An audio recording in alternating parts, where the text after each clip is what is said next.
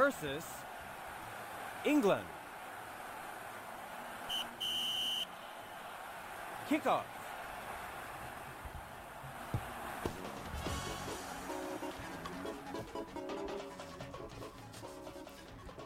Hola, ¿qué tal, amiguitos? ¿Cómo están? Bienvenidos al tercer episodio de Copa ULAC. Mi nombre es Santiago Salton, me acompaña Guido Yamba. Buenas tardes, Guido. ¿Cómo va? Se- 71 días para el Mundial, ¿no? 71 días para el Mundial de, Nuestro- de Rusia 2018, dos meses y monedas.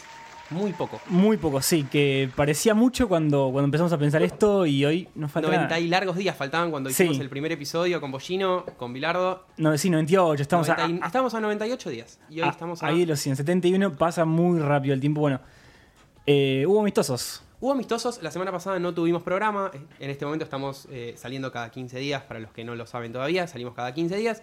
La semana pasada que hubo actividad, digamos, futbolística para la selección argentina, no estuvimos al aire. Yo creo que en algún punto eh, viene bien no Menos salir mal. al aire, no, no ponerse a sacar conjeturas después de un resultado abultado que para mí es, es exagera- fue exageradísimo, ¿no?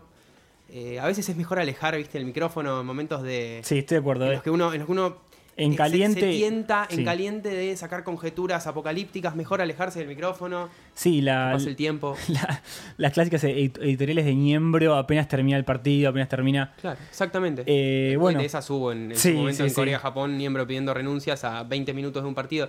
Por eso, mejor que pase el tiempo. Yo, bueno, igual sí, claramente.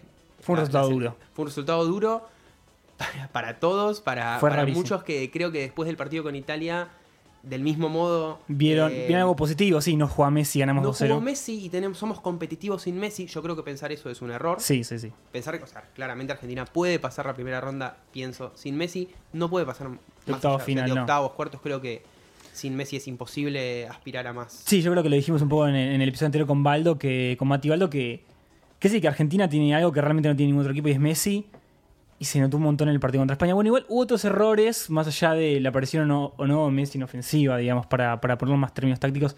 El partido, en términos de achique de Argentina, fue realmente, bueno, fue algo extraño lo que hizo San Paoli. Partido extrañísimo. El segundo, el segundo tiempo fue extrañísimo. El prim- la primera mitad de Argentina para mí fue más que decente. Se vieron diferencias Sí, entre sí. un equipo con una idea muy aceitada. España, otro- básicamente. Exactamente. Estamos, Sí, hablando, sí, es España, es- estamos hablando de la que para mí es la mejor selección del mundo. Sí, es lo que dijimos la otra vez. Están, está en el top 3 ahí de, de los mejores equipos que están. O de los que mejores llegan al mundial, ¿no? Es diferente de los mejores equipos, pero. Pero venía muy bien y agarró a Argentina. Sí, como Willy Caballero, media contrapierna y ahí quedamos. Y hoy se prolongó la malísima semana, por ejemplo, para Nicolás sí. Otamendi. Hoy veía el partido, no tuvo un partido tan desastroso Otamendi. No. El Manchester City perdió 3 a 0. En el partido que, habíamos que habías vaticinado en la semana, me habías dicho, el peor rival que le pudo haber tocado el peor rival City que era puede el haber tocado al Liverpool. City es el Liverpool, lo dijo Guardiola ayer, con, obviamente consciente Guardiola de, Del, sus, del partido, sí. de sus limitaciones, del mismo modo que sé que antes del, del Bayern Múnich, en su momento cuando perdió con el Barcelona hace un par de años, también había dicho, Ac- Las limitaciones se notan. me las veo Sí. negras. Y por algo Guardiola es Guardiola y sabía que, se, que era un partido complicado. Y la serie está muy cuesta arriba. Sí, muy cuesta arriba. Igual es un resultado de, de visitante, cosa que parecería hacer las cosas más livianas. Eh, de todas formas, sí, fue un resultado horrible para el City. Igual parecería un poco, hablando ya más desde la tribuna, que le ganó con la camiseta, ¿no? El Liverpool, Yo creo que la ganó desde la cabeza, desde el partido que jugaron por Premier League. el 4-3. que fue un, el primer tiempo fue llamativamente similar. Guardiola intentó anestesiar ese primer, ese, o sea, el mismo escenario, eh, sacando a uno de los extremos, agregó un mediocampista, puso un central de, de lateral izquierdo para intentar neutralizar a Salah, no le salió. Y bueno, nos La- estamos desviando un poco, pero Sí, las consecuencias están a la vista. Hoy perdió el City. Re- repasamos un poco los, resultados de Champions. Barcelona 4 a 1 a la Roma, serie completamente cerrada. Quedan, yo creo que quedan cuatro series al borde de. al borde del cierre, digamos. Cuatro, las cuatro series de, de Champions de esta semana. El Real Madrid le ganó a la Juventus 3 a 1 en Sí, Turín. cosas que comentamos Serie fuera del área, sí, que está completamente cerrada en un para mí, 90% cerrada. Eh, lo mismo el Barcelona 4 a 1 a la Roma, en un 90% cerrada. Yo creo que la serie del Manchester City y el Liverpool es la que nos permite dudar por lo que es el, por lo que es el City de Sí, Guardiola. por que- la temporada que tuvo, sencillamente. Sí, sí. es el, el currículum que le va a jugar, quizás la cabeza, quizás el Eltiad a pleno, veremos. existe alguna chance y el partido del Bayern Múnich con el Sevilla también 2 a 1 Sí, arriba. Yo creo que de allá. todas, eh, con la del Barcelona es la otra serie que está completamente terminada. El Bayern Múnich No sé si existe en, en Europa un equipo con tanto oficio. El Real Madrid también. En- es increíble lo del Bayern Múnich en Europa, a nivel bueno, europeo. sí, Real Madrid un poco también, ¿no? Venía de de una temporada baja y de repente con la camiseta empezaron a, bueno, empezó a levantar el nivel Isco, empezó a levantar el nivel Ronaldo y a las claras. ¿Algo más? Nada más, vamos a un tema y ya a la vuelta vamos a estar con, con nuestro invitado de hoy, un invitado de lujo, realmente. eh, Como tantos otros.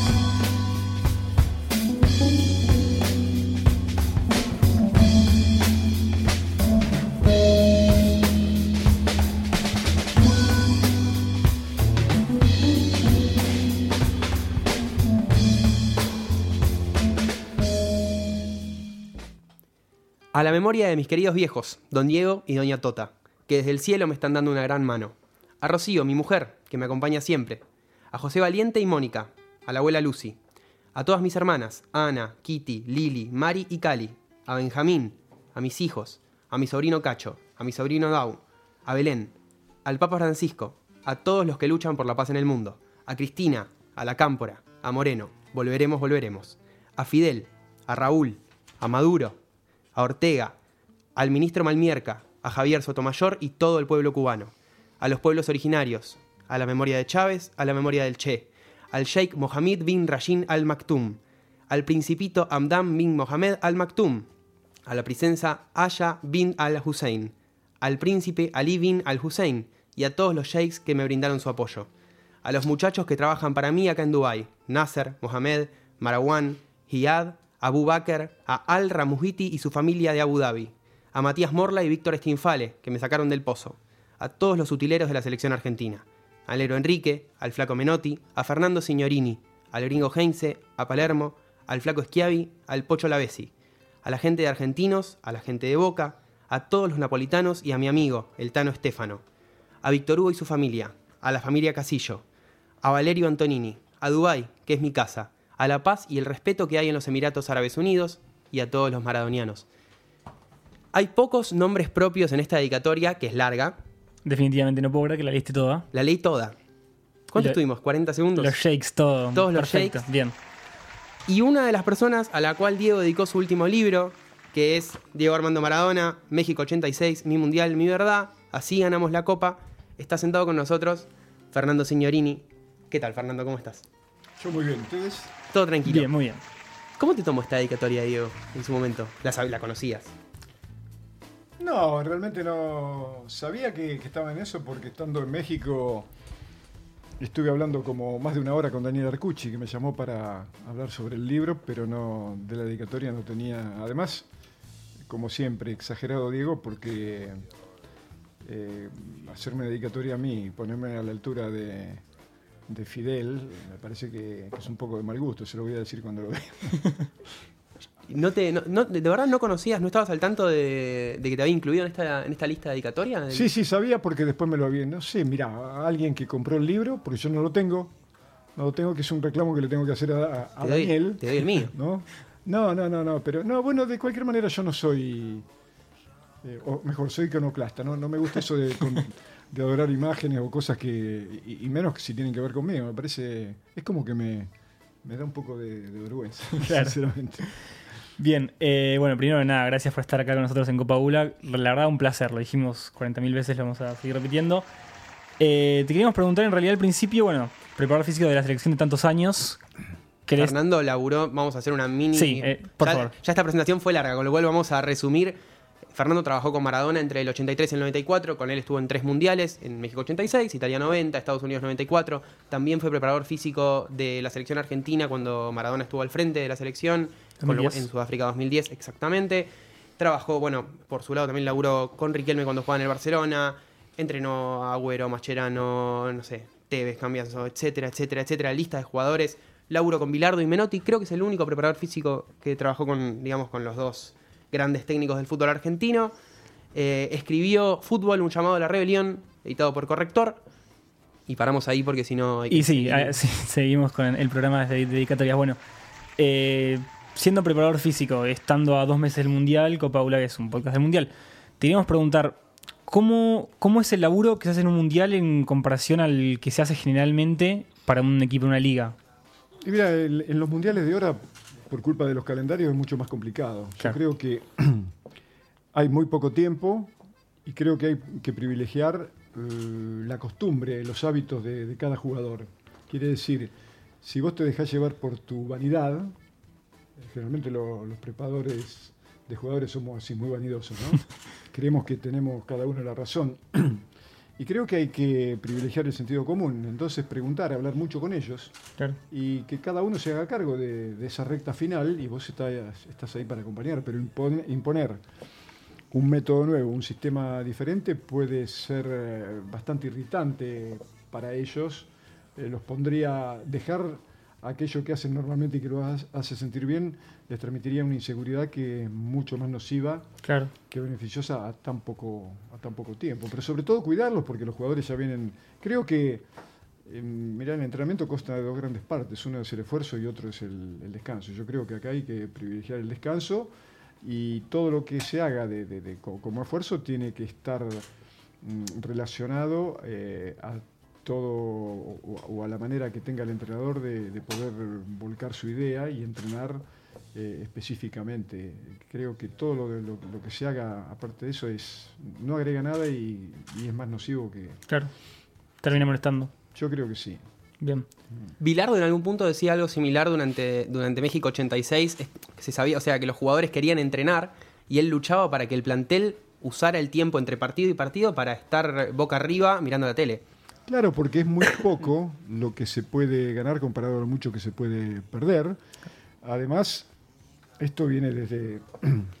Hay una frase de un pensador oriental de 3.000 años antes de Cristo que dice, controla las pasiones, el goce de los sentidos es la matriz de los futuros problemas. Si vos dejás que el jugador maneje sus emociones y su entusiasmo, estamos en problemas, ¿no? Claro.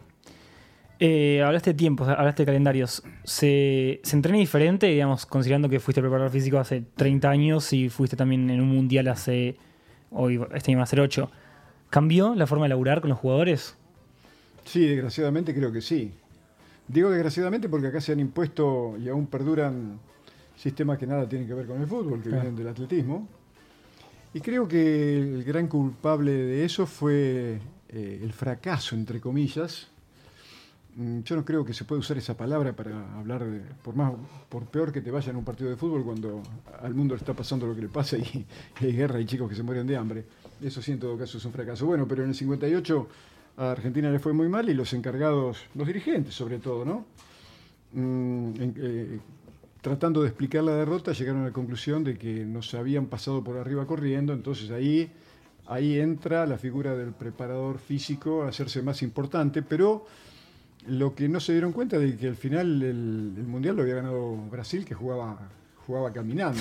claro. Por eso es que Dante Panzeri, en su libro que, que sigue siendo una referencia para todo aquel que se anime a, a- a plantearse interrogantes acerca de sus propias convicciones, dice que los, ah, los viejos maestros que estaban llenos de verdades, pero que tenían poca cultura, fueron reemplazados por los más preparados profesores de educación física que tenían más cultura, pero que no tenían verdades. Y creo que no se equivocó en nada. Eh, y lo que más me extraña es que hoy todavía haya muchos remisos a, tratar de ayudar al jugador, sobre todo a que aprenda a jugar, porque esa es la valencia más importante. No es la velocidad, porque si no jugaría Bolt, no es saltar mucho, porque jugaría Javier Sotomayor, no es tener mucha fuerza, porque jugaría Schwarzenegger. Hay jugadores, hoy mismo Silva en el, City, o, Iniesta, o, Valderrama, o Messi que no llega al metro setenta. Eh, El fútbol desafía todas la- la- las leyes que en otros deportes son casi ineludibles, porque en el básquet con un metro setenta no podés jugar. ¿no? Eh, pero bueno, se siguen resistiendo a eso. Eh, ¿Por qué? Porque el fútbol tiene eso también de perverso. Es el único deporte, la única disciplina deportiva en la que vos podés hacer todo mal Que te salga todo y bien. podés ganar. Es Claro. el único deporte que, por ejemplo, eh, que permite a un jugador como Palermo patear tres penales y errarlos en un mismo partido, pero después hacer un gol de cabeza desde la mitad de la cancha. Entonces, en cualquier otro deporte eso es prácticamente imposible. Y el fútbol te permite todo eso y mucho más.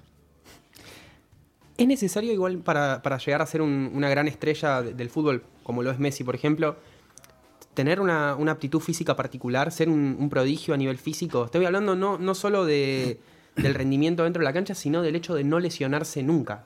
Toco madera. Por Pero favor. Es, es un jugador que, en serio, Messi, Maradona, Ronaldo, lo que, lo que los une, además de ser grandes talentos, son jugadores con un- una, una tasa de lesiones muy baja. ¿Es necesario también contar con cierta aptitud física particular para llegar a ese nivel? Sí, sobre todo la neurocoordinación, que es en general la causante, más allá del cuidado personal y, de esfuerzos eh, demasiado bruscos eh, en, el entrenamiento que se, exige a los jugadores, creo que la coordinación neuromuscular es una, una gran causante de, de lesiones, porque como el fútbol no es un deporte lineal, no es un, velocista que corre por un andarivel y tiene siempre el mismo dibujo biomecánico, un jugador eh, puede, eh, en, en- en dentro de, un metro, puede girar, saltar, caer, eh, una cantidad de, músculos se involucran de movimientos y de palancas que, que en otro, además de los contactos físicos, que en otros deportes es, eh, son impensados, ¿no? Pero sí, claro, mirá, creo que Diego y, y Leo se equiparan precisamente en eso, en ser tipos que desafían las leyes de la física. Ahí está, el- por ejemplo, el segundo gol de Diego en el Mundial de México contra Bélgica es Claro. una clara pauta de lo que digo. Si vos cortás la imagen en el momento en que él le patea de zurda al, al segundo palo eh, y, y la- y- y le pregun- y preguntás o apostás, ¿se cae o no se cae? No se cae. Todo el mundo hubiera dicho que se cae. Bueno, y no se cae. ¿Y cómo no se cae? Ah, qué sé yo, cómo no se cae. Porque te- forma parte del misterio. Melotti dice que el fútbol es un gran misterio que solo resuelven los grandes jugadores, ¿no? Y creo que además es, es un deporte mucho más ligado al hecho artístico y, y cultural que al científico.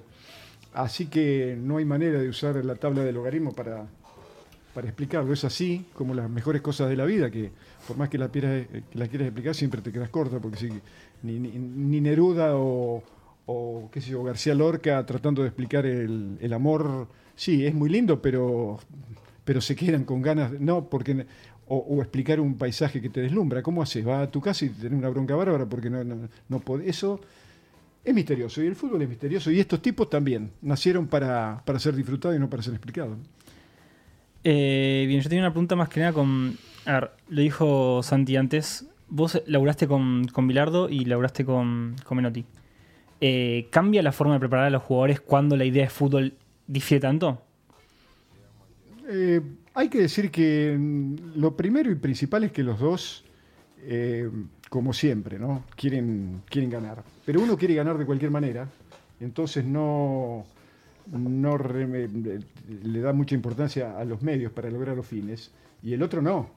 El otro es, mm, está mucho más ligado a las teorías deontológicas. ¿no? Claro. Eh, entonces, uno no ni se le ocurriría, por ganar un partido, darle un bidón eh, con cosas extrañas a, a un jugador rival. Y el otro eh, no dudaría, Claro.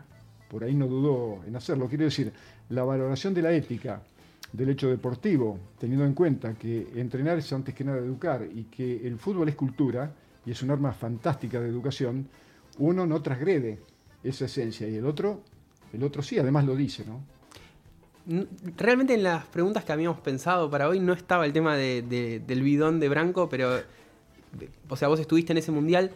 ¿Cómo, desde, digamos, desde adentro, desde lo que era la delegación de la selección, cómo, cómo se vive una situación así cuando uno se entera antes del episodio, después del episodio?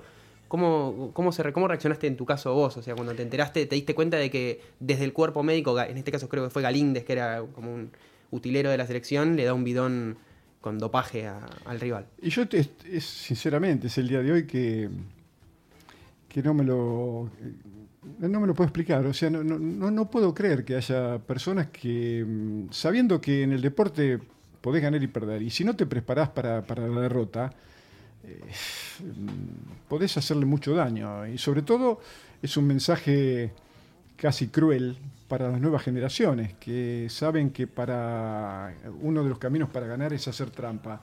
Y el que hace trampa en el juego hace trampas en la vida también. Como yo en en algún momento fui muy crítico del gol de Diego con la mano y se lo dije, eh, por más que me haya, se haya acordado de mi mamá y de mi hermana y de todo, pero yo se lo tenía que decir porque digo, eh, no es así, no es así porque a tantos argentinos que lo aplaudieron yo le digo, bueno, qué hubiera pasado si ese gol, en vez de hacerlo Diego para que Argentina ganara al final de segundo, lo hubiera hecho Lineker y hubiera ganado Inglaterra. Todavía estábamos peleando y no por las Malvinas, estábamos peleando por el, partido, porque somos muy afectos a eso nosotros los argentinos, a ser la víctima predestinada cuando perdemos y a creernos los mejores y hasta ser irrespetuosos, como el otro día pasó en, las tribunas de España gritando obscenidades contra y, y, vulgaridades contra los españoles simplemente porque nos, nos dieron un baile de aquellos sí. que, que, yo por otro lado disfruté mucho como hincha del fútbol, ¿no? Quiero decir, ante el hecho consumado, eh, ¿cómo, cómo, a mí me gusta el fútbol antes que nada. Entonces, ¿cómo, cómo, no te podés negar una cosa así porque ellos tienen otra, otra camiseta. Entonces, yo digo eso, y ustedes también, y a la audiencia les digo, ¿les gusta el fútbol? ¿O les gusta que gane su equipo? Y si de cualquiera mejor. Bueno, a mí me gusta el fútbol. Y si Argentina pierde como perdió con Colombia o como perdió contra España, yo disfruto igual de juego de los otros y la derrota a mí no me interesa para nada porque yo por supuesto que hago todo para ganar. Pero bueno, y los otros fueron mejores, tuvieron más, eh, tuvieron más suerte. Eh, a mí me encanta que la gente que a la gente le vaya bien en todo. Y bueno, y siempre reconozco y, disfruto de la excelencia. Recién hablábamos de la preparación física ¿Cuánto, y, de, digamos, de, lo, de, lo que, de, las preparaciones, digamos, del, de la naturalidad en el físico que hay que tener para poder practicar ciertos deportes en alta competencia, de las particularidades del fútbol? ¿Cuán diferentes eran, vos que trabajaste con los dos, los, físicos de Messi y Maradona? O sea, las preparaciones que necesitaban cada uno de ellos antes de un partido, más descanso, menos descanso, más carga física, menos carga física.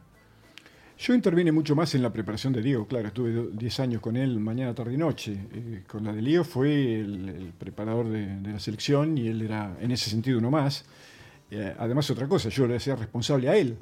Él me tenía que decir a mí qué quería hacer. Yo no se lo podía imponer por esto que decía mm, anteriormente, ¿no? Y bueno, eh, él es inteligente, entonces prefería eso, preferir, prefería hacer por la mañana, hacíamos siempre doble turno en Sudáfrica, por la mañana hacía, siempre decía, hoy, eh, loco, profe, yo voy a hacer un, no, perdón, un fútbol, fútbol tenis, o tenis fútbol. Bueno, ¿con quién? Y con Fideo, con, con Ikunin, eh, cada uno eh, iba eligiendo y él también. Ahora, eh, yo creo, una vez me preguntó un, un, colega de ustedes cómo hacía para entrenar a Diego para jugar el fútbol y yo le dije que era más o menos como preparar un gato para cazar ratones. Son tipos que ya nada, los tenés que cuidar, los tenés que proteger, no tenés que poner en riesgo por tu propia vanidad, eh, eso de trabajar hasta el hasta, hasta el límite, porque eh, el límite te acerca mucho al abismo del riesgo. Entonces yo sabía que Diego tenía que estar 7, 8 puntos porque tenía que defender, antes que el estado físico, tenía que defender su salud física, porque sin salud física vos podés estar en un fenómeno físicamente, pero tenés un esguince de tobillo que no te permite dar un paso. Entonces, esos son conceptos que hay que manejar a favor de la prevención. Darle mucho, mucha importancia al trabajo de los recuperadores, que hoy los hay y muy bueno, se ha avanzado muchísimo en eso. Y hoy creo que una vez que el jugador logra la forma, ya eh, nuestra tarea como preparadores físicos, un término que a mí no me gusta porque no es físico, es un reduccionismo hablar de preparación física en el fútbol eh, porque es mucho más complejo que preparar físicamente a un atleta de 100 o de 200 metros que lo único que tiene que, hacer es tratar de llegar más rápido a, la cinta y no tiene rivales que por el camino le peguen un codazo en, la garganta o, o, una patada en la espalda, no tiene que caer, girar. En el fútbol podés hacer de todo, sabés dónde vas a llegar, no sabés el camino que tenés que recorrer ni el tiempo que, eh, que vas a tardar en llegar. El mismo gol de Diego a los ingleses te explica que muchos siguen rompiéndole las piernas a los jugadores haciendo carreras lineales de 100 metros o de 200 metros, y Diego corrió 55 metros en un tiempo malísimo desde el punto de vista atlético, porque tardó 11 segundos, pero llegó primero y todos esos ingleses que han metido, a lo mejor si corrían la misma distancia, a una misma orden, hacían que Diego llegara último y ahí llegó primero. Todos esos secretos de, de los que hablamos anteriormente no están en los libros porque hoy se habla mucho de, de fisiología del ejercicio, eh, y eso es, eh, es, importante, pero en definitiva es relativo. Sí, ahí un poco la hipótesis de Panzeri se, te claro. queda completamente comprobada. Eh, una pregunta un poco ya cerrando este bloque. Estamos hablando de Diego y de Messi. Hay una anécdota de Diego en el Mundial que le enseña a patear penales a Messi. Tiro libres. Tiro libres. Es, es. No es en el Mundial, es en, en el estadio Velodrome de Marsella, el día anterior al partido amistoso que jugamos contra, y ganó Argentina contra la selección de Francia antes del Mundial. Gol de Messi, si no me equivoco. Creo que Un sí. 1 ¿no? a 0, un gol de Messi, entra por izquierda y define primer palo, fuerte Sí, abajo. creo que sí, sí, sí. Sí, eh, y mm, entonces hacía mucho frío y, y viento. Marsella es una ciudad de, de mucho viento, ¿no? Como toda ciudad de mar. Y estábamos entrenando el día anterior al partido, en el táctico que se hace, y yo estaba con un grupo así que estaban jugando un loco y Diego estaba practicando un poco de definición con algunos muchachos.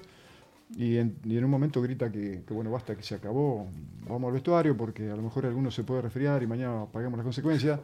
Así que yo le dije a los que estaban conmigo, "Oh, chicos, vamos, listo, se acabó.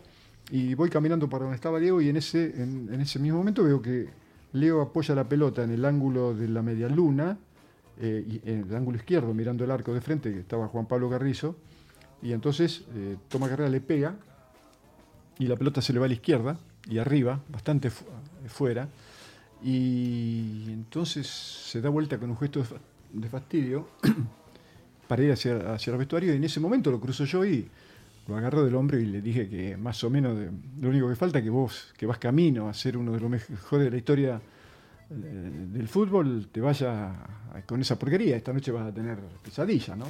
Y en ese momento Diego que grita, no, le, Leito, vení, vení, papi, vení. Bueno, yo me acerco con Diego, lo agarro, "Eh, vení, papi, vení. Juanpi, tirame la pelota. Y la vuelve a poner en el mismo lugar, se tira para atrás, estira el brazo, se lo apoya en el hombro a Leo y todo el mundo mirando, porque ahí se, ahí se paró el mundo, ¿no? Y le dice, escúchame, papi, vos, cuando le entres a la pelota, no le saques el pie tan rápido, porque si no ella no sabe lo que vos querés. Y yo por poco me tiro de cabeza digo, ¿y ella qué? Si ella es un es una cosa de cuero y aire y ella, bueno, pero se ve que tiene otra relación estos tipos con la pelota de la que puedo tener yo, ¿no? Y entonces dice, mira, y se tiró dos pasos para atrás y le pegó un zurdazo y la clavó en el ángulo eh, derecho arriba de, Juan Pablo, ¿no?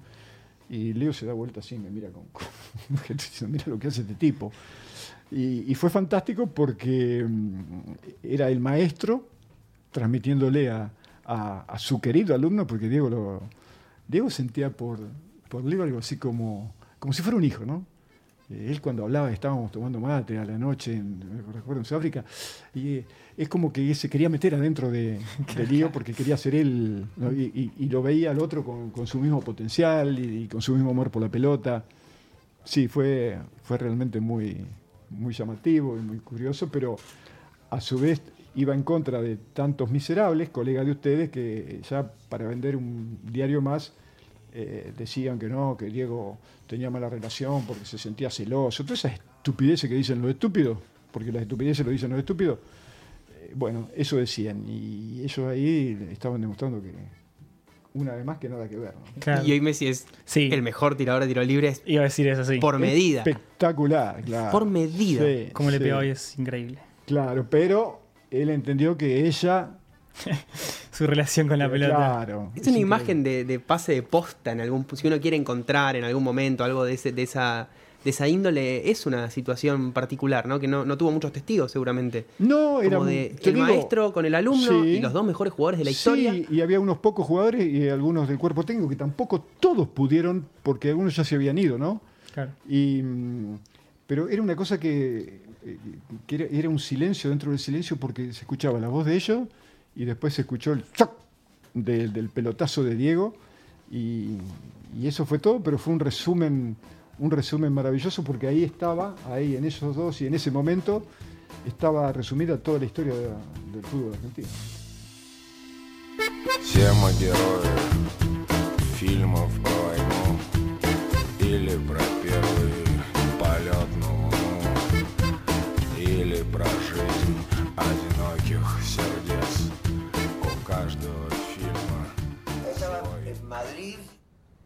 y cuando iba para el estudio en el taxi me enteré.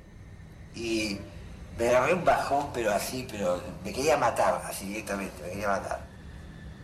Y llegué al estudio y era un disco de Claudio Gavis que se estaba grabando. Y todos estábamos así. Y dije, loco, Maradona Blues. O sea, no hubo que hablar nada. Y ni componerlo, salió así. Sí, es, es Maradona Blues es un estado.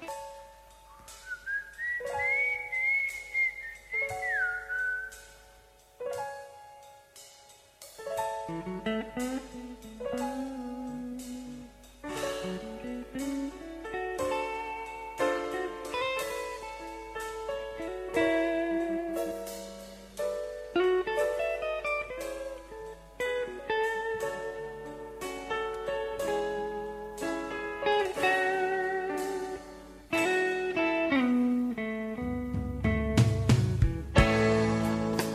un poco más en el tema Maradona. ¿Cómo conociste a Diego en su momento? En Barcelona fue. En Barcelona el 6 de junio del 83, el día anterior a que disputaran la final de la Copa de la Liga contra el Real de Madrid. eh, él- yo siempre iba a ver los entrenamientos, o, cada vez que podía, y era un entrenamiento hecho a la tarde, porque el, el día anterior al partido hacía mucho calor y yo estaba a la sombra de una columna, y Diego llegó como nunca, llegó primero, y cuando bajó del coche, eh, venía con Claudia y un amigo que se fueron enseguida y él se quiso meter al, eh, vestuario del NUCAM, o, mejor, a la antesala de los vestuarios, y estaba la puerta cerrada, eh, porque era temprano, entonces yo le digo, le digo, viste, Diego, después dicen que el que madruga Dios lo ayuda, la primera vez que llegás primero y está cerrado. Y entonces él me mira, me descubre se vi- viene hacia mí riendo y dice, vos podés creer que yo sea tan verde, me quedó siempre esa frase, ¿no? Y entonces me dice, así que sos profe, ella sabía todo, porque yo, eh, autorizado por Menotti, iba a ver todos los entrenamientos, era prácticamente la única persona que, que estaba autorizada. Y bueno, y empezamos a charlar y después me dijo que jugamos mañana y después me, voy para Argentina, pero a la vuelta eh, de Andorra, que vamos de pretemporada, quisiera hablar con vos porque con Jorge, que Sitterpiller, estamos por poner una, una escuela de fútbol, eh, entonces me gustaría... Sí, le digo yo, de hecho voy a ir a Andorra, así que nos vemos allá. Y bueno, después pasó lo que tenía pasó lo que tenía que pasar, todo lo que tenía que pasar hasta que hasta pasó que mm, Goicochea, Andoni Goicochea, se le ocurrió lo que para mí fue una maravilla, ¿no? Romperle la pierna, porque, claro, muchas veces la desgracia del otro es tu propia suerte. Sin eso yo no estaría hoy hablando acá con ustedes, porque cuando Goicochea le rompe eh, la pierna, el doctor Oliva eh, empieza a hacer eh, y completa la recuperación dinámica y después yo entro en la funcional y bueno, y entonces él le gustó lo que hacía conmigo, que era todo de, de amigos, ¿no? A, Claro. Y un día me, se le ocurrió la alocada idea en ese momento de inventar una profesión, ¿no? Por la que nunca cobró patente. Eh, y hoy son miles los preparadores físicos personales de jugadores de deporte de equipo, sobre todo en fútbol. Antes no existía eso. El primero fui yo porque se le ocurrió a él. Y, y tan raro era eso que en un primer momento le dije que me lo dejara pensar cuando me lo ofreció. Claro. Y, y bueno, y cuando fui de la casa ese día me acuerdo que me quería darle la cabeza contra la pared porque yo no tenía trabajo en Barcelona. Estaba con mi esposa, que era profesora de tenis y trabajaba con, en la escuela de Manuel Orante en el Club de Salud. Y yo le había dicho que no. Y yo trabajaba de 10 de la noche a, di- a las 10 de la mañana de sereno, cuidando los stands de un patronato, del patronato de leprosos en pleno Paseo de Gracia, que es donde está toda la obra de Gaudí, en pleno invierno, un frío bárbaro. Y este tipo, que era el mejor jugador del mundo, me estaba ofreciendo un trabajo y yo le dije que me lo dejara pensar. Así que cuando volví después y charlamos de nuevo, le dije que lo había pensado y él se interesó. Bueno, eh, sí, mira, vamos a empezar, Diego, vam- vamos a darnos dos meses porque esto. es- no, está bien, está bien. Mañana andaba a pasar por la oficina a arreglar el contrato con Jorge. Le digo, no, no, ¿qué contrato? Yo con vos no voy a firmar ningún contrato porque eh, me has contado de muchos amigos tuyos de la mayor confianza que después terminaron haciéndote juicio. Así que de nuestra relación no va a comer ninguna ave negra. Recuerdo que le dije así, ¿no? Entonces, vengo un apretón de mano y empezamos y, vamos hasta donde eh, vos sos libre el día de mañana, te cansaste y yo me voy y no te puedo exigir nada. Y yo me reservo el mismo derecho. Así que eh, tan mal no nos fue porque estuvimos casi 10 años juntos, ¿no? Y no, nunca tuve que reclamarle nada ni, ni él a mí, así que tenemos, seguimos teniendo una relación así de, de- de mucho afecto, de mucho cariño a la distancia, porque como, como alguna vez dijo sabiamente Borges, el amor necesita de la frecuencia, pero la amistad no. ¿eh? Así que, porque si vos te vas un día de tu casa por dos o tres semanas, Cuando volvés ya, no- ya no, tu mujer no está o está con otro. en cambio el amigo está siempre. Claro. Eh, bien, hablando de Maradona, queríamos eh, hablar un poco del Mundial 94, ya salteándonos un par de años. ¿Cómo, cómo llega Diego a ese Mundial, físicamente y anímicamente? Llega muy bien, llega muy bien, eh, teniendo en cuenta que ya tenía 33 años, que venía de, porque antes al jugador no se lo cuidaba como ahora. Eh, de hecho, él sufrió la fractura, pero además mm, cantidad de, golpes, lo- los árbitros no te protegían tanto. Entonces, ahora, ahora sí, afortunadamente eh, a este tipo de jugadores se, lo defiende mucho más. Pero anímicamente muy bien porque, como él me había dicho y con eso me había convencido, era la primera vez que Dalma y Janina lo iban a ver jugar una Copa del Mundo. Así que fuimos a internarnos en un, en un campo perdido a 40 kilómetros de Santa Rosa y pasamos 12 días fenomenales ahí. Él había llegado muy bien, pero estaba esta duda de que tomaba una cantidad de- increíble de pastillas eh, que le, le daba este chico Daniel Serrini, que era un preparador de, Físico-culturista. sí, de fisicoculturismo. Eh, yo ante eso, eh, recuerdo que un día le dije a Diego que si lo avalaba el doctor Lentini, yo seguía, que si no se quedara, porque a mí esas cosas, yo decía, paja y trigo llegás un fenómeno, no, no te hace falta nada.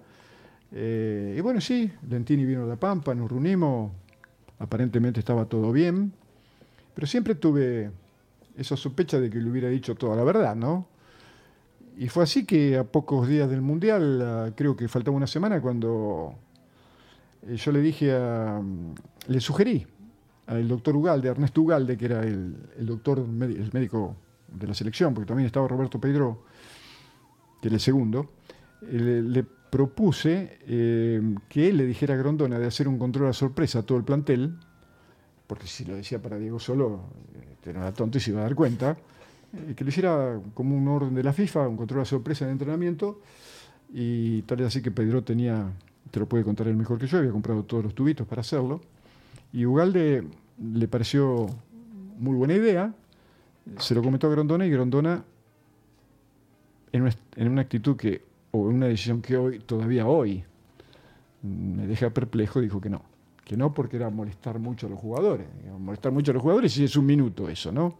El mismo Grondona, digamos, que evitó que en Australia y en Argentina, en el repechaje para ese mismo mundial, hubiese control antidoping. En esos dos partidos, después lo dijo, lo dijo Diego, la famosa frase del café veloz, viene de esos partidos en los que no hubo control antidoping. Sí, bueno, no, pero además hay algo más que, me llama todavía a, a dudar. El hecho de que, eso te lo puede decir Pedro y Daniel Bolonikov, que estaban presentes en el momento de la, de la contraprueba, los, el sigilo, o sea, el sello de, los tubitos no, no, no estaba bien cerrado y entonces eh, Pedro le, le dijo a Bolonikov Claro. que, que había que hacer un, un reclamo ante FIFA y lo llamaron a Grondona y Grondona dice, no, no, ya está fuera, ya está fuera, no digan nada, ya está fuera. A partir de ahí, Grondona pasa a ser eh, vicepresidente de la FIFA y presidente de la Comisión de Finanzas, sin, sin hablar inglés siquiera. Así que, mira, una vez yo leyendo un, un libro que se llama ¿Por qué no soy cristiano? de Bertrand Russell, en la última parte está eh, el, el diálogo o, o el debate entre Russell y el obispo de Canterbury acerca de la existencia de Dios. Y en un momento, como Russell lo acorrala con las pruebas, eh, el obispo se siente encerrado y dice, bueno, no, eh, la, la existencia de Dios se demuestra por la verdad sin pruebas. Y listo, y entonces ya no hay más que. Porque entonces vos decís cualquier cosa y no tenés pruebas, pero y eso es lo, lo que me parece que pasa, que yo me- a mí me parece tener la verdad, pero no tengo pruebas. Claro. Que tiene pruebas ya no la puede presentar, ¿no? retomando lo que decía recién, lo que decía recién Fernando, esa contraprueba de la que él hablaba, a Diego le salta este, este doping positivo, la famosa enfermera, eh, después del partido con Nigeria. del partido con Nigeria, gracias. Del partido con Nigeria. Y en la contraprueba que se, creo que se hace en Los Ángeles, si no recuerdo mal, Sí. Llegan, van, de Argentina van el doctor Agricol de, de Bianchetti, que era un abogado de la AFA, junto al doctor Pintado, que era otro también enviado de la AFA, vicepresidente de River. Y con ellos van el doctor Pedro, que era el segundo médico del plantel, después de Ugalde, y Bolondikov, que era el abogado de Maradona. Y en esa contraprueba, en la que había un sueco que era el presidente de no sé qué comisión de Johansson, algo así. Johansson, exactamente. Los, el frasquito de Maradona ya decía, digamos, tenía dos papelitos Claro. que decía prueba efedrina y Ya no sé sabía lo que buscaban, claro. Eso estaba en contra de las, pre- o sea, de lo permitido. Oh, del protocolo, obvio. del protocolo, porque se supone que es a doble ciego. A doble ciego es que no se sabe ni de quién es el frasco. Cuando se llega a esa instancia de contraprueba, se supone que no se sabe ni quién es el jugador, los que están ahí no, no saben ni quién es el jugador Ni ni, cuál es la es sustancia. En ese frasquito decía ambas cosas. Entonces, en ese momento, Bolotnikov, no, Pedro dice, perdón, esto está fuera del protocolo, hay que postergarlo hasta después del Mundial. Si, o sea, había Claro. encontrado la beta para que Diego siguiera jugando en Estados Unidos. Claro. En ese momento salen, hay un cuarto intermedio de un par de horas. Agricol de Bianchetti dice, muchachos, en la voz de Grondona en esas situaciones, Agricol de, Bian- de Bianchetti dice, muchachos, perdón, nosotros no vamos a, a presentar en contra de la FIFA ningún Claro, tipo de, de presentación, claro. porque eso es decir, es Grondona, que Claro. es la FIFA, ya tenía un cargo en FIFA, no tan alto, pero tenía un cargo. La, la- la AFA y, la, y el propio Grondona no van a ir en contra de la decisión de la FIFA.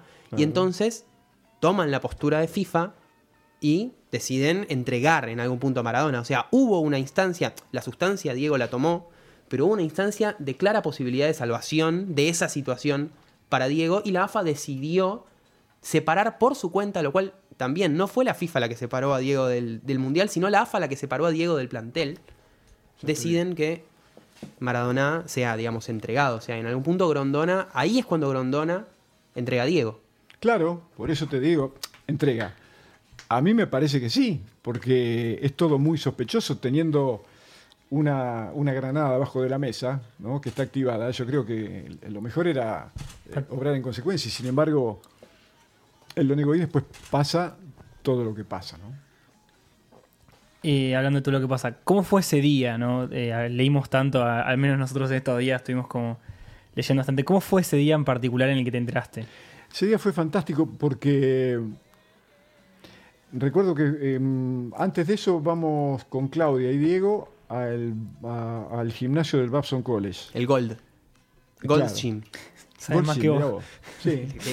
Recomiendo, perdón, aprovecho y recomiendo el libro El último Maradona de Alejandro Wall y Andrés Burgo, que es de donde saqué la información Tenemos esta, en el cual, en el cual Claro. también está la voz de Fernando. Recomendamos. Y entonces, eh, en un momento, después de se me entra en calor y eh, Diego empieza a hacer eh, algún ejercicio de estiramiento, y hasta que en uno de ellos logra una posición que no, a la que no llegaba de hacía muchísimo tiempo. Entonces, que, se trataba de sentado con las piernas bien abiertas, ¿no? Eh, y, las manos detrás de la nuca, inclinarse lentamente hacia adelante hasta que dejó el, el- pecho pegado al piso. ¿no? Cuando logró eso, se quedó tres segundos en esa posición y pegó un salto que parecía Jordan eh, y cayó y entonces me abrazó y la abrazó a Claudia y con esa alegría, con esa euforia, ¿no? que le daba, además, eso le daba a él una seguridad Claro. eh, brutal, ¿no? Porque era como haber reencontrado algo que ya creía perdido. Volvimos. Y yo me fui a la, a la habitación y ahí estaba anotando una- unas cosas y golpean. Iba adelante y era Daniel Serrini que eh, llegó llorando. Y, le digo, ¿qué pasó? Pensando en algún problema familiar. Y me dice, Diego eh, es uno del. eh, está Diego como positivo en el doping. Digo, ¿cómo? Y bueno, y entonces ahí ya después los tiempos se, se aceleraron, salí inmediatamente y, y era eh, la, la voz se estaba esparciendo en ese momento y todas las caras como la mía, ¿no? Claro. Eran de, de asombro y primero, y de, de- de tristeza después y de angustia finalmente, porque eh, había un antecedente de Calderé, un jugador de- del Barcelona de España en el Mundial anterior que había pasado por lo mismo, pero le habían permitido, creo que tuvo una fecha de suspensión y después siguió jugando. Claro. Entonces después todo el mundo especulaba con eso, pero extrañamente Grondona dijo, no hagan nada, ya está. Y bueno, y estuvo. A las claras lo que pasó. Hay un audio muy famoso que todos lo, lo escuchamos o lo hemos visto muchas veces, que es el de Diego, cuando dice una de sus más famosas frases, que es me cortaron las piernas. En ese audio hay una cosa que yo me enteré hace poco a partir de ese libro, que no, capaz no, uno en el momento no repara hasta que lee, Un que, fun fact. que hay exactamente, que hay una voz de fondo en ese audio, que es la tuya, Fernando.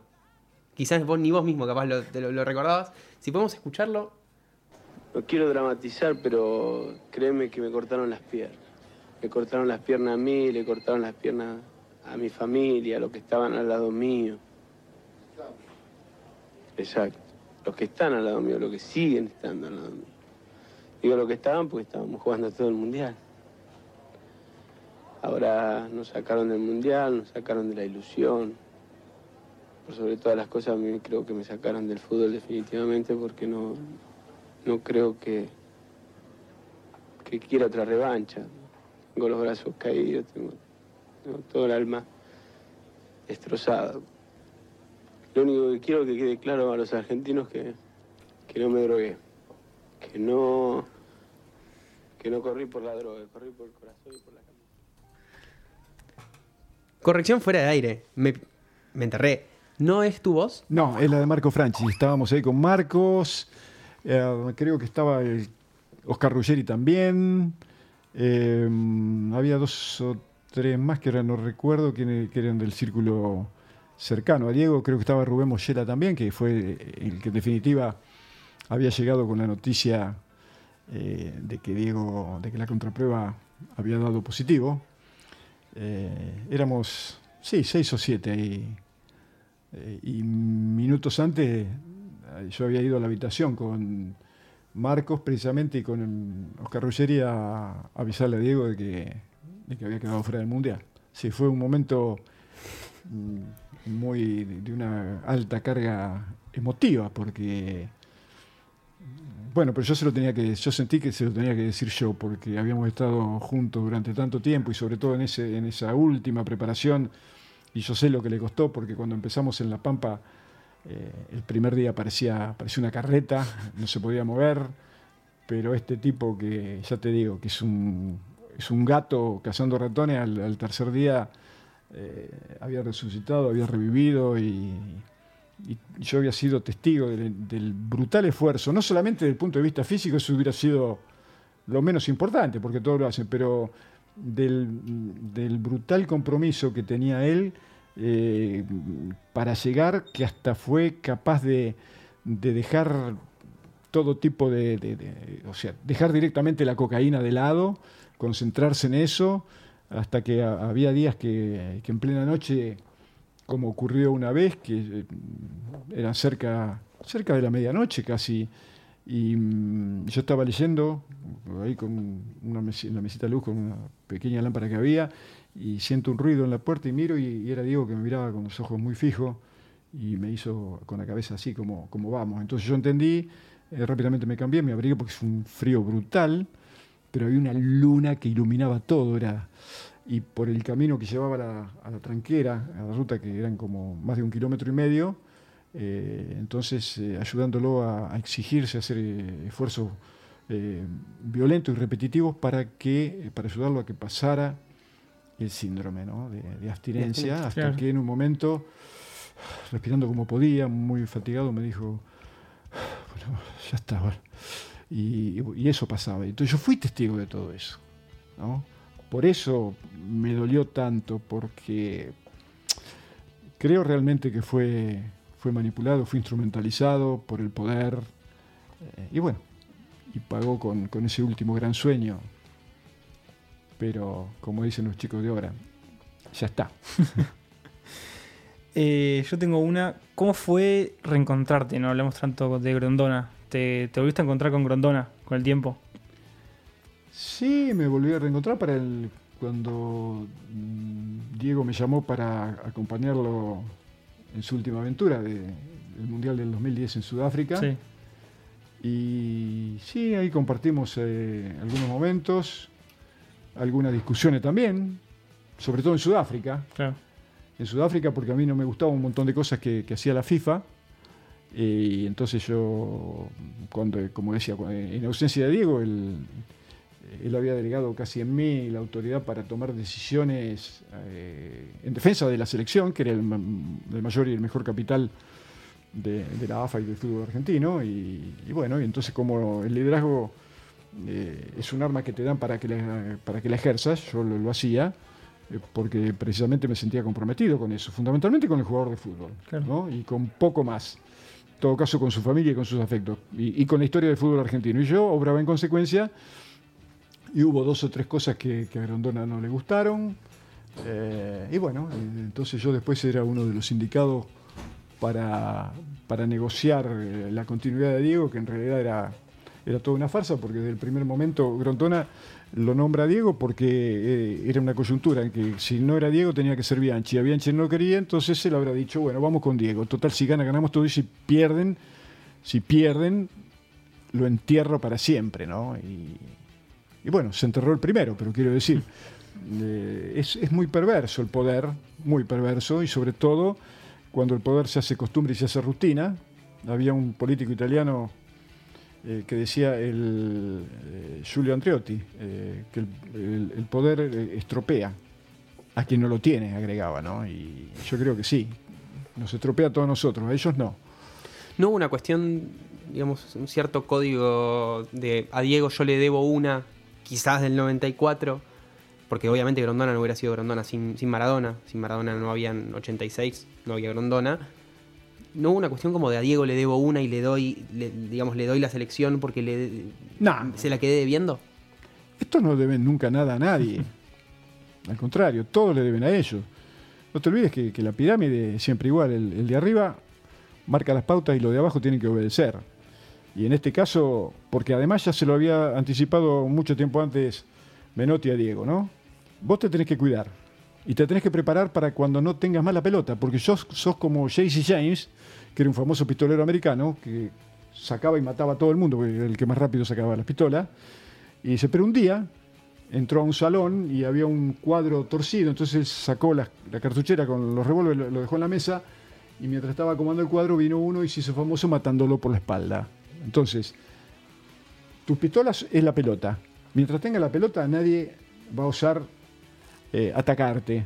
Pero el día que no la tengas, prepárate porque te van a matar, porque ya diste mucho fastidio.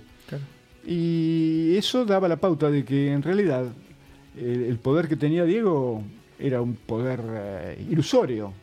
El poder, el poder lo tiene el que maneja eh, el verdadero poder, ¿no? Claro. El poder del dinero, el poder de, de- de las armas. Y bueno, y él pagó eh, el duro precio de, que, de, tener que, que vivir en, en este momento de, de la historia y con estos dirigentes, ¿no? Fernando, ya pasaron casi 50 minutos de charla. Una última, una última pregunta que tiene que ver con, recién mencionaste justo al Flaco Menotti y es tu presente laboral en algún punto. Está por abrir la escuela de técnicos dirigida por el, por el Flaco César Luis Menotti. ¿Qué nos puedes contar de eso? que es una idea fantástica que tendría que haber tomado hace 30 años, pero bueno, mejor tarde que nunca. Yo creo que de haberlo hecho, a lo mejor el fútbol argentino no se encontraría en esta situación de, de desesperanza y, de vergüenza además, ¿no? Eh, no solamente por el juego, eh, y por la violencia en las canchas, y por los barras bravas, y porque en una elección de, de impares, eh, y votando todos, hubo empate, eso desmiente todas las teorías matemáticas conocidas hasta el momento, y que de 44 carpetas haya sido elegido un muchacho que, no había presentado ninguna, y que se mueran chicos como Emanuel Ortega por muertes perfectamente evitables, porque se golpeó la cabeza contra un objeto contundente que si no hubiera sido por la negligencia y la irresponsabilidad y la corrupción eh, de, la dirigencia fundamentalmente no, no hubiera ocurrido, se hubiera evitado. Eh, entonces yo digo de que eso, más vale tarde que nunca. Creo que es un aporte fundamental eh, de César porque eh, creo que la historia misma del fútbol argentino y su proyección necesita de, su fuente inagotable de conocimientos y fundamentalmente por el contenido ético que ese mensaje eh, va a tener. Ganar es importante, pero mucho más importante es el modo de llegar a la victoria, ¿no? Bien, eh, para cerrar, siempre hacemos un pequeño ping-pong sobre el mundial. ¿Lo tenemos? Lo tenemos. Bien. Es Eh, sí. clásico. No sé si te gusta hacer pronósticos, si no te gusta hacer pronósticos, puedes pasar. Yo me equivoco siempre en los programas, así que si ustedes aceptan que yo me equivoque. No hay ningún problema. Es- bueno, se equivocan lo del es- tiempo, que dice que va a llover y sale el sol. ¿no? Nos equivocamos todos. Un campeón. ¿Uno solo? No, yo que para mí hay tres. eh, y después a lo mejor no, ninguno de los tres, pero eh, en orden, en cualquier orden. Brasil, eh, España y Alemania, ¿no? Sí, estamos todos en la Estamos misma todos con esa- sí. claro. Pero Santísima después, Trinidad. No, siempre el mundial lo gana el mejor, así que el fútbol siempre está expuesto a, a los imponderables, ¿no? No, es lo que decíamos en- al principio del programa. de España es de los que mejores llegan, pero no por eso va a ser un- uno de los mejores equipos del mundial, digamos. Es, No, claro, claro. es como llegando, bueno, una revelación del mundial, si tienes que elegir una. Eh, una revela- ojalá que sea argentino, pero creo que no no lo van a convocar. Pero ante eso, a lo mejor eh, este Hazard, el, el belga, creo que es un jugador que, Bien. que me- porque los demás ya están todos consagrados y él todavía le falta el- ese, ese punto final, ¿no? Y una selección. Una selección, Revelación, ¿no? ah, revelación. Una selección revelación, Claro, digamos, una, una cenicienta. Eh, y puede ser Perú, ¿eh? Sí. Todos sí. decíamos que sea Si Perú. respetan su estilo, Claro. si no le tienen miedo a las camisetas que se lo pongan, pero el juego de, de tenencia de, de Perú, que es histórico, creo que puede darle más de una alegría y ojalá que así sea. Una decepción, más complicado. Decepción. Una selección que pu- puede, digamos que podría llegar a pensarse candidata y que. Y puede ser otra vez, otra vez o, o- o Francia o Bélgica, ¿no? Sí, porque son equipos que tienen absolutamente todo, pero después llegado a la recta final es como que se mancan. Bien, volviendo a jugadores, un goleador del mundial. Ojalá que sea. Sí. Ya sabemos, ¿para qué lo vamos a decir? Ojalá un que 3 sea. de 3 en esta pregunta, me parece. Sí, ¿no? creo que Los todo- tres, tanto Bollino como Matías Baldo como el señor Fernando Signorini, dijeron Lionel Messi. Y si Sí. Messi es el goleador, Tiene que ser la figura, es ¿no? la figura del mundial. Ah, sin ninguna. Ojalá que lo sea y que llegue a- al último partido. Hace un par de semanas Guardiola le preguntaron en una quién era el candidato a ganar la Champions y él re- respondió con una pregunta que fue ¿qué equipo tiene a Messi? Bueno.